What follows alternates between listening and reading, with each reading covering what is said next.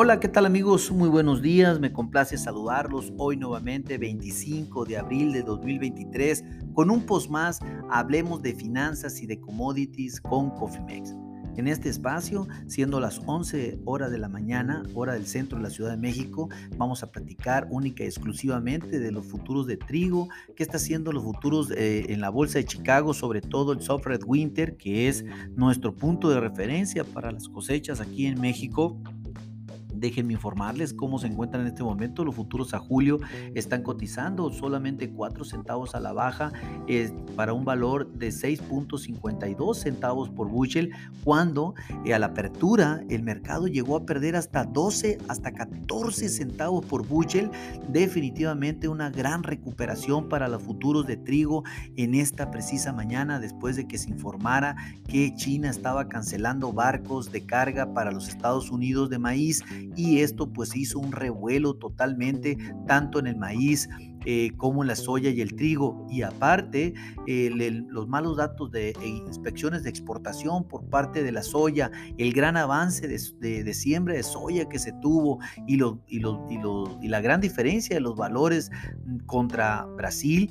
pues provocó que la soya pues esté cayendo más fuertemente en este momento, 20 centavos por bushel, casi el 1.31%, y, e, y pues obviamente arrastró tanto el maíz como, como el trigo a la baja, sin embargo, afortunadamente se han estado recuperando los futuros de maíz y trigo, más el, el maíz en este momento, pero trigo ha tenido una recuperación de más de 10 centavos y eso pues definitivamente es un gran logro para, eh, eh, para, para los futuros del Soul Red Winter. Las calificaciones de los trigos de invierno eh, volvieron a caer a su cifra más baja en el informe del Crop Progress que presentó el USDA el día de ayer. Estas calificaciones como buenas y excelentes para el trigo de invierno cayeron un 1% de la, esto contra la semana pasada, en donde esto fue un 26% nada más de la cosecha se encuentra como buena y excelente, lo cual pues definitivamente los mercados estaban siendo cautelosos y optimistas con las perspectivas de la cosecha después de que ayer se mencionaran que los pronósticos de lluvia, sobre todo en las partes de las llanuras del centro de, para el, cinturón del trigo, mejorarían y eso pues definitivamente había dado un poco de confianza. Sin embargo, eh, pues la mala calificación de la cosecha del, del trigo de invierno, como ya lo hemos venido platicando en varias ocasiones, es devastadora y terminará por hacer su trabajo en los futuros. Solamente hay que tener un poco de paciencia y tiempo para poder ver este efecto que estamos comentando en los futuros. Eh, las áreas de trigo del, del trigo de, invierno en los Estados Unidos, pues sí recibirán las lluvias necesarias esta semana. La mayoría de estas áreas, pues obviamente eh, eh, tendrán lluvias todo el jueves y hasta el martes y miércoles también de la próxima semana y pues definitivamente es una muy buena señal. También los futuros del Kansas City cayeron esta mañana con la esperanza de que estas lluvias también ayuden a revivir los cultivos del trigo de invierno en las llanuras y pues obviamente todo mundo se puso feliz por este tema del clima, pero sin embargo es, es determinarte indicar que ya en estas alturas del desarrollo del cultivo las lluvias pues tienen muy poca injerencia y también muy poco impacto eh, en lo que podría recuperarse la calidad y sobre todo eh, en el corto plazo. Al 23 de abril, el USDA informó que el 18% de la cosecha de trigo de invierno había alcanzado una etapa de espiga, 8% más que la semana pasada y un 4% más que el promedio de los últimos cinco años. También se informó que el ritmo de siembra del trigo de primavera, eh, de primavera había sido pronosticado en un 7% como, como completo a partir del domingo, pero las estimaciones de Luzda se quedaron cortas. Hasta el 23 de abril solo se había sembrado el 5% de la cosecha del trigo de primavera. Esto pues obviamente era un reporte alcista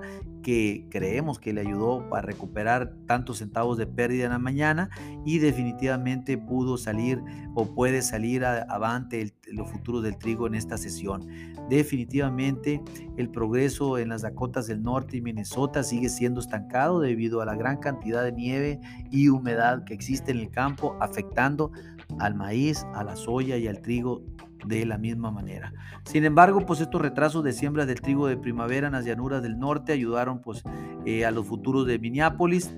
eh, en donde pues han sido los menos afectados que, eh, que el soft red winter y el, y el, y el, y el trigo de Kansas que son los que sufrieron en la apertura una venta eh, impresionante, caer hasta 12, 14 centavos por bushel y que afortunadamente ahorita los futuros recuperaron ya más de 10 centavos. Los precios de los futuros del Sorred Winter pues eh, están reflejando una disminución de las preocupaciones mundiales respecto a las amenazas, a las últimas amenazas de Rusia de poner fin a la iniciativa de granos del Mar Negro. Anoche todavía lo comentó, los rusos están planeando salirse del acuerdo, pero pues parece ser que el mercado está, eh, está desestimando que eso vaya a cumplirse por parte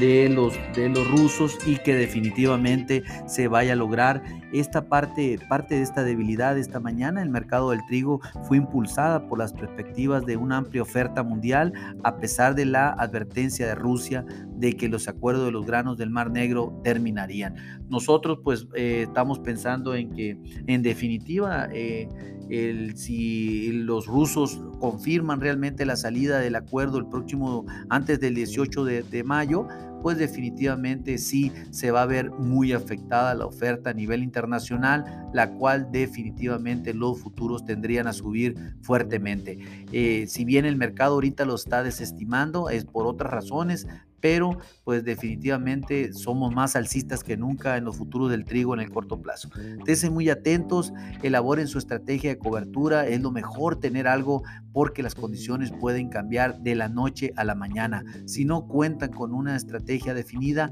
llámenos eh, o pónganse en contacto con nosotros en info.cofimex.net o bien por medio de este podcast y con gusto desarrollaremos un traje a la medida. A nombre de todo el equipo de Cofimex y mío propio José Valenzuela, le doy las gracias por su atención y les recuerdo que lo peor es no hacer nada. Pasen un hermoso día. Hasta luego.